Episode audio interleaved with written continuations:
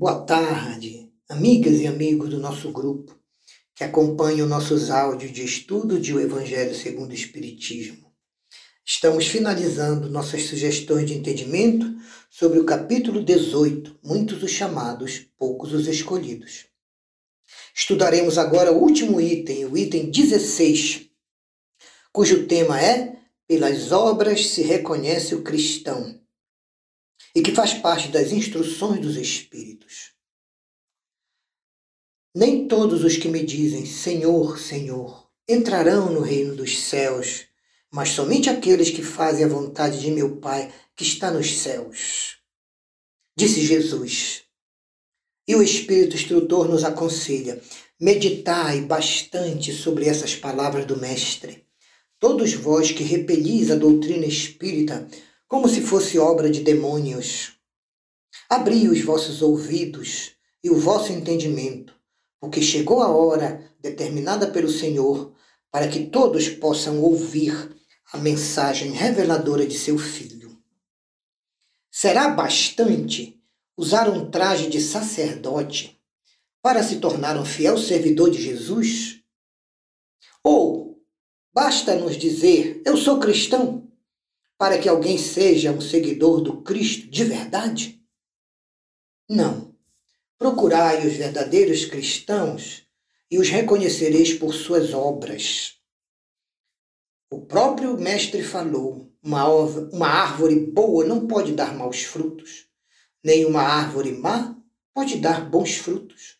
E toda árvore que não dá bons frutos, não tem erro, será cortada e lançada ao fogo virará lenha e palha.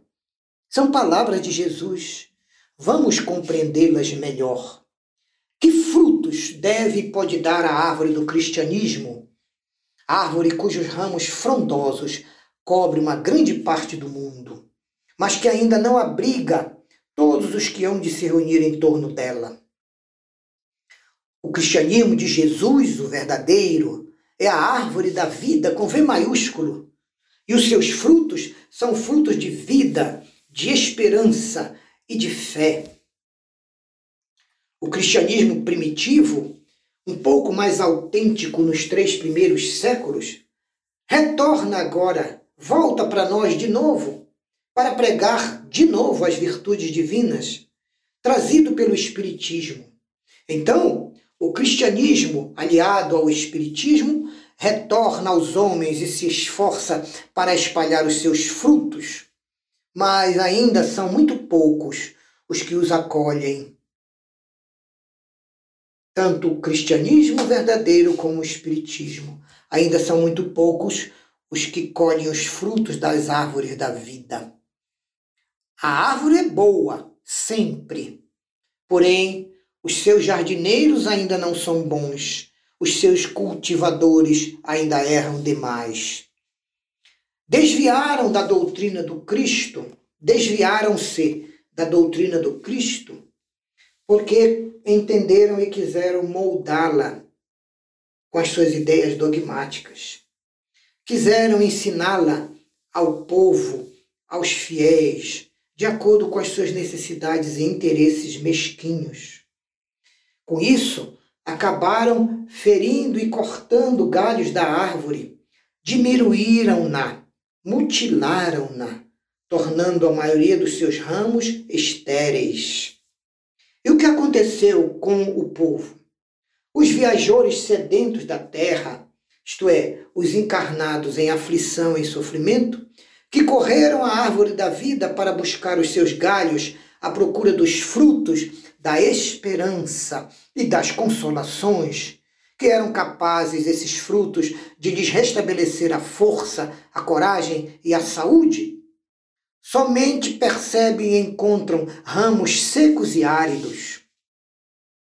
Em vão eles pedem aos sacerdotes frutos de vida, a árvore da vida, mas caem secas as folhas. Foram tão remexidas, tão adulteradas, tão misturadas pelas mãos dos homens que secaram os ramos da árvore da vida. E nós, espíritas, diz o instrutor, meus bem-amados espíritas, Abri, pois, os vossos ouvidos, os vossos olhos e os vossos corações. Cultivai de novo essa árvore da vida do cristianismo verdadeiro, cujos frutos darão a vida eterna. Aquele que a plantou vos convida a tratá-la com amor, com cuidado, com carinho, porque ainda havereis dar com muita abundância os seus frutos divinos. Conservai a doutrina do Cristo, tal como ele vos revelou e entregou. Não a mutileis. Ela quer estender a sua luz imensa sobre a terra. Não lhe corteis os galhos. Os seus frutos benfazejos caem abundantes para alimentar os viajores famintos que desejam completar a jornada por, por seus próprios pés. Não amontoeis esses frutos em armazéns egoisticamente, de forma que eles venham a apodrecer e acabar não servindo a ninguém. É muito egoísmo. Há os que roubam o pão da vida assim como há os que roubam o pão material. Não sejais do número de nenhum desses, porque a árvore que dá bons frutos tem que ofertar bons frutos a todos. E depois, irmãos espíritas, procurar aqueles que andam famintos pelo mundo, levai-os para debaixo da proteção e da sombra da árvore da vida e compartilhai com eles o abrigo e os frutos que ela oferece. Ora, não se colhem uvas nos espinheiros. Meus irmãos, afastai-vos dos que vos chamam para vos apresentar as sarças do caminho. E procurai seguir os que vos conduzem às luzes e aos bons frutos da árvore da vida. O divino Salvador, que é o justo por excelência, Disse a todos vós, e suas palavras não passarão. Nem todos os que dizem Senhor, Senhor, entrarão no reino dos céus, mas somente entrarão aqueles que fazem de verdade a vontade de meu Pai que está nos céus. Então, eu peço a Deus e ao Senhor de bênçãos que vos abençoe e que o Deus de luz e de verdade vos ilumine, para que a árvore da vida vos ofereça abundantemente os seus frutos. Crede e orai, purificai-vos e trabalhai. É o que eu vos peço. Simeão Bordeaux, 1863. Meus amigos, eis a reflexão da doutrina espírita sobre as palavras de Jesus.